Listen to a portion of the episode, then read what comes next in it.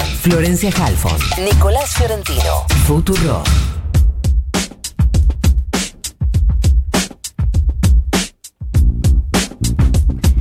8 y 25 dice el reloj, 4.2 dice el termómetro de la ciudad de Buenos Aires. Fiorentino ya renovó su mate porque está fresco, pachomba, eh, adentro y afuera, eh, acá porque tenemos Sí. todo abierto como corresponde.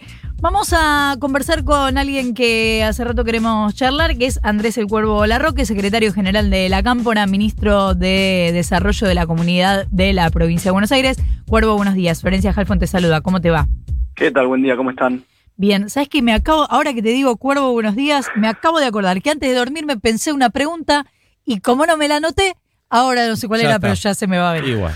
Eh, bueno, ¿cuál es tu mm, mirada respecto de los espacios que consiguió la Cámpora en estas listas? Porque había como una especie de mm, fantasma, cuco, no sé, que aparecía en algunas notas en las últimas semanas, que decía que Cristina iba a tener la, la lapicera o que iba a tener el ok final y que eso iba a implicar que fueran listas camporistas y eso no pasó. A ver, eh, es muy buena la pregunta, ¿no? Sirve para, para aclarar muchos y despejar mitos. Nosotros no pensamos eh, las, las listas en función de los lugares que va a ocupar la cámpora, por supuesto. No te hoy, puedo creer.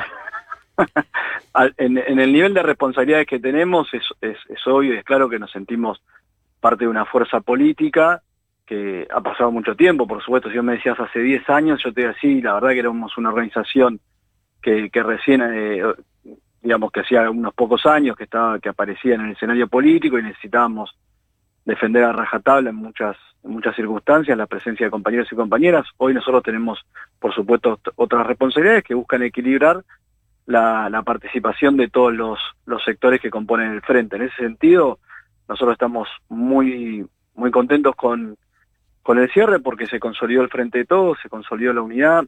Eh, creo que el frente sur- surgió como, por supuesto, un frente electoral en 2019, luego este, se transformó en una coalición de gobierno, pero por efecto de la pandemia y un conjunto de circunstancias, eh, el proceso de consolidación de la fuerza política viene ralentizado por, por el contexto que nos toca atravesar y creo que, que el cierre vino a demostrar que, que, ese, que ese proceso se está consolidando. Ya me acordé.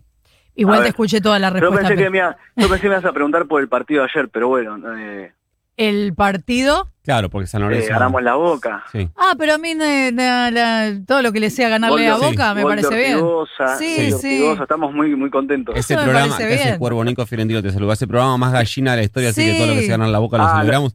Incluso, incluso contra juveniles, si juegan con siete no pasa Claro, nada. San Lorenzo siempre. no es tampoco el equipo que más me apasiona, te digo la verdad, pero si le gana Boca me parece extraordinario. Bueno, eh, no, lo que te quería preguntar es esto. Obvio que la pandemia vino a tirar abajo todos los planes que había, no solo en la Argentina, sino en todo el mundo, incluso a empeorar panoramas, también en la Argentina. Pero eh, te pregunto, en este plan que había para consolidar o mejorar algunas cosas después del gobierno de Mauricio Macri, que todavía despierta un montón de críticas que, que vale la pena mencionar. Eh, ¿No sentís de todas formas que el proceso, a pesar de la pandemia o incluso por la pandemia, va más lento de lo que se pretendía? Quiero decir, eh, cuando empezó la pandemia y se vio que esto iba a durar más tiempo, no se sabía al principio, pero qué sé yo, ya a final del, del año pasado ya sabíamos que esto se iba a extender, había planes para este año. ¿Te parece que se está realizando este año todos los planes, sobre todo en el ámbito económico y de trabajo, como estaban planteados o que es un poquito más lento, por lo menos es mi percepción, de lo que podría darse? A ver, si algo generó la, la pandemia, por supuesto, es detonar y des- destruir todo tipo de planes. Yo Ujú. creo que vivimos en un momento de absoluta incertidumbre, eh, donde medimos los pasos semana a semana. ¿no? Si algo caracteriza esta etapa es justamente la falta de certeza y, y- y el dinamismo de los escenarios. Eh, creo también que eh, algo que, que, ocurrió con la pandemia es que mm, la catástrofe macrista quedó un poquito en segundo plano, producto de, eh, de, lo que significa una alteración de, la agenda o una centralidad distinta respecto a lo que en ese inicio de, de gobierno, tanto de, de Alberto como de Axel, tenía que ser poder profundizar un diagnóstico respecto al nivel eh, de complejidad que asumía Argentina y la provincia de Buenos Aires y la, y, la necesidad de generar los grandes acuerdos marcos para poder salir de la situación de emergencia y empezar a construir un mediano plazo de relativa normalidad y bueno, y, un largo plazo de reconstrucción de la Argentina. Todo eso se complejizó por la pandemia.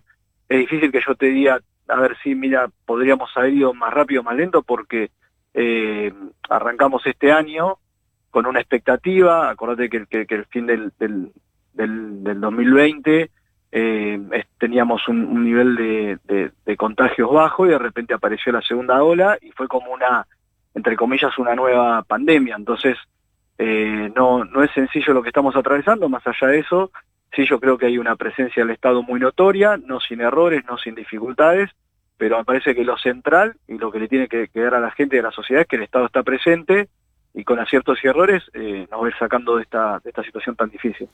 Cuervo, voy, es una pregunta bastante en línea con esta que te hizo eh, Florencia recién, porque estaba pensando, se me vino a la cabeza muy rápidamente Vicentín, se me vino a la cabeza el impuesto a las grandes fortunas que eh, pudo haberse presentado con mayor volumen y terminó, digamos, pasando medio eh, desapercibido. Quería saber si vos pensás que este gobierno puede ser un gobierno transformador o si lo ves, entendiendo el marco de la pandemia y la herencia eh, económica del macrismo, como un gobierno más de transición. A ver, lo veo como un gobierno que apuesta a la transformación en el marco de, una coyuntura hipercompleja y también formando parte de un frente, una coalición de gobierno, lo cual siempre genera mayor dificultad a la hora de tomar las decisiones, ¿no? Eh, eh, cuando uno mira por ahí el, el, proceso anterior que nos tocó, sobre todo en la, en la última etapa de Cristina, bueno, claramente había un nivel de ejecución muy potente, pero eh, el, el, espacio político había perdido volumen naturalmente por, por las tensiones que se habían generado. Creo que hoy recuperamos esos actores y esos sectores que quizás en algún momento se dispersaron y eso obliga a, bueno, a respetar muchas veces los tiempos que requieren los consensos. No obstante eso, para mí la dirección es absolutamente correcta. Después hay una discusión por la velocidad, ¿no? Bueno, ¿a qué velocidad vamos? Y en eso, viste, todas las partes tienen razón muchas veces porque eh, no, sé si solamente es, che, vayamos más rápido sin mirar si viene una curva, O, o, tenemos una situación este, compleja que, que afrontar. Eh, bueno, en fin, más allá de, de, de esas circunstancias, yo, yo creo que lo importante es que la dirección es es la correcta, que, el frente en el cierre se ha consolidado y que ahora viene una campaña que, que no va a ser sencilla, que, eh, que, está plagada de, incertidumbre producto de la coyuntura, pero, pero más allá de eso lo que más nos preocupa a nosotros es que se consolide la campaña de vacunación, que recuperemos eh, porciones de normalidad y que la vida empiece a ser más, más normal para todos y todas. Eh, estaba pensando, bueno, cuando, cuando vos ves cómo se terminaron estructurando las listas, la verdad es que hubo una, una valoración de la, esto lo, digo a título personal, una valoración de la investidura eh, presidencial a la hora de determinar las cabezas de las listas. Ahora estoy pensando en los eh, últimos dos o tres discursos de la vicepresidenta, me acuerdo en el Busques otro laburo, estoy pensando en el discurso de Máximo Kirchner en la Cámara de Diputados cuando fue Santiago Cafiero, marcando pautas eh, en torno a la negociación con el FMI. La pregunta es si considerás que dentro de esa alianza heterogénea que vos recién marcabas, el rol del quillerismo también es un porco, es un poco, si bien no gobernar, porque gobierna el presidente Alberto Fernández, sin, sin eh, marcar un poco em, la dirección o marcar algunos límites. Eh, a ver, me parece que es difícil también decir qué es kirchnerismo, qué no, qué, viste, peronismo. Bueno, Cristina, Cristina te dije, te dije Cristina y Máximo, Cuervo, te dije Cristina y Máximo, más kirchnerista que Cristina y Máximo, no, llevan el apellido directamente. Por supuesto, yo creo que eh, Cristina tiene un, rol, eh, a ver, uno puede mirarla a Cristina la coyuntura o mirarla en su rol histórico o, estratégico, ¿no? Por lo que significó este en, el pasado reciente y en el presente, y por supuesto por lo que ella ilumina de cara siempre a lo que viene y pudiendo eh, en, la capacidad ¿no? que conceptual que ella siempre desarrolla para, para iluminarnos a todos, ¿no? Creo que acá no nadie está exento de, poder prestar atención a su palabra. Eh, más allá de eso, sí, por supuesto que dentro de una coalición eh, cada, cada sector expresa diversos mensajes que por ahí tienen que ver con contener al espacio que representa, o, o inclusive puede haber un reparto de roles también, digamos, hay que ver eh, en cada circunstancia precisa cuál fue la motivación, pero eh, yo creo que, que todo se hace en, en el marco de la coordinación y de lo que requiere el frente, y, y es natural que una fuerza política ese tipo de, de cuestiones se desarrollan. Si vos, mirá, si vos pensás en la etapa anterior, a nosotros nos criticaban mucho porque, bueno, era todo monolítico, Sí. este, no había diversidad de expresiones, qué sé yo. Hoy me parece que afrontamos una experiencia más amplia, más diversa, pero con absoluta responsabilidad, porque tampoco nadie, acá nadie saca los pies del plato. Me parece que todo se hace en el sentido de consolidar al gobierno y consolidar al frente como instrumento político. ¿Vas a ser ministro de Desarrollo Social? No, no, no, no. No sé, no lo sé, no estoy en esa discusión. Yo, Espera, espera, espera, espera. ¿No o no lo sé? No, no lo sé, no lo sé, verdaderamente no, no estoy en esa, en esa discusión. Eh, yo, por supuesto, tengo una tarea inmensa acá en la provincia de Buenos Aires, que atiene a lo social, pero también, por supuesto, a, a- cuestiones políticas que, bueno, que por mi trayectoria, desde ya también me, me encarga el gobernador, a veces me pide máximo, bueno, en fin, este, siempre uno está a disposición. ¿Qué te devolvieron los movimientos sociales en estos días post lista? ¿Cuál es la, qué te parece que es la sensación general? ¿Se sienten representados en esas listas?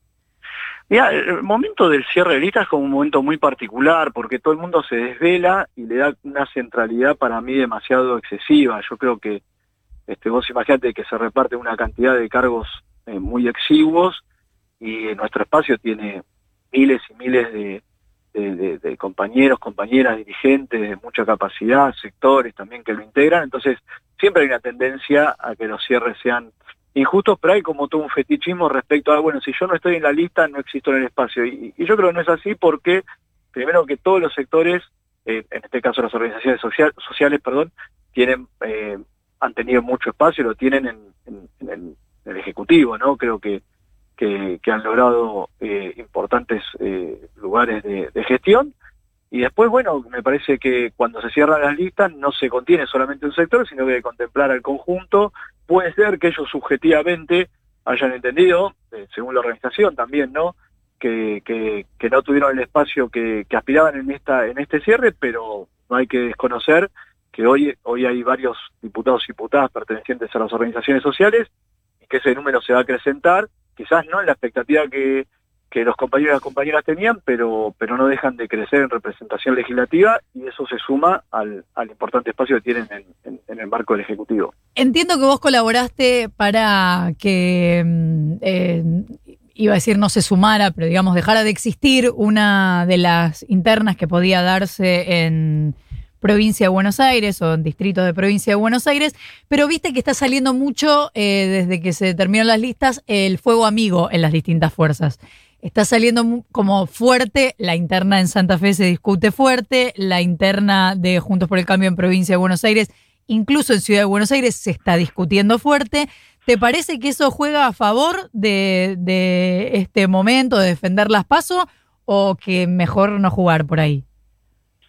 A ver, diferenciaría, ¿no? Lo que puede ser una discusión dentro de nuestro espacio, eh, donde desde ya que, las cosas se plantean de buena fe y- y en aras de consolidar un, un proyecto de mayor inclusión social y, de desarrollo de la Argentina, con lo que por ahí pueden ser las, las disputas que uno ve enfrente, que, que quizás carecen de volumen conceptual, ¿no? Y tienen más que ver, por supuesto, con, con, con cuestiones o disputas eh, más vinculadas a- a- diría, a, a cuestiones más vacías en términos políticos, ¿no? Eh, tampoco quiero ser agresivo con la oposición, pero eh, desde ya que yo centralmente estoy todavía sumergido en, el tema provincia de Buenos Aires, eh, eso fue lo que me encomendaron, no conozco en detalle qué es lo que ocurrió lo que está ocurriendo en, en Santa Fe y quiero ser prudente a la hora de opinar. Sí te marcaría una,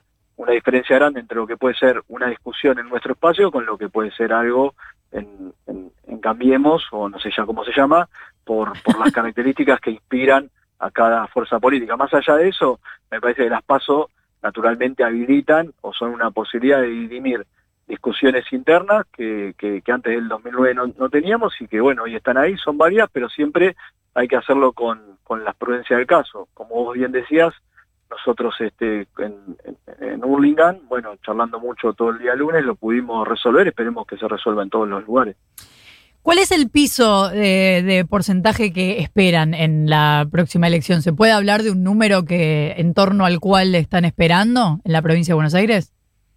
Yo la verdad que no, yo soy muy cabulero, muy, muy respetuoso de los acontecimientos, así que no, cuando empiezan a hablar esas cosas en general trato de, de correrme o no, o no opinar, pero, pero, sí le vamos a meter todas las fuerzas. ¿La presentación de, de las listas en Escobar también fue un gesto cabulero?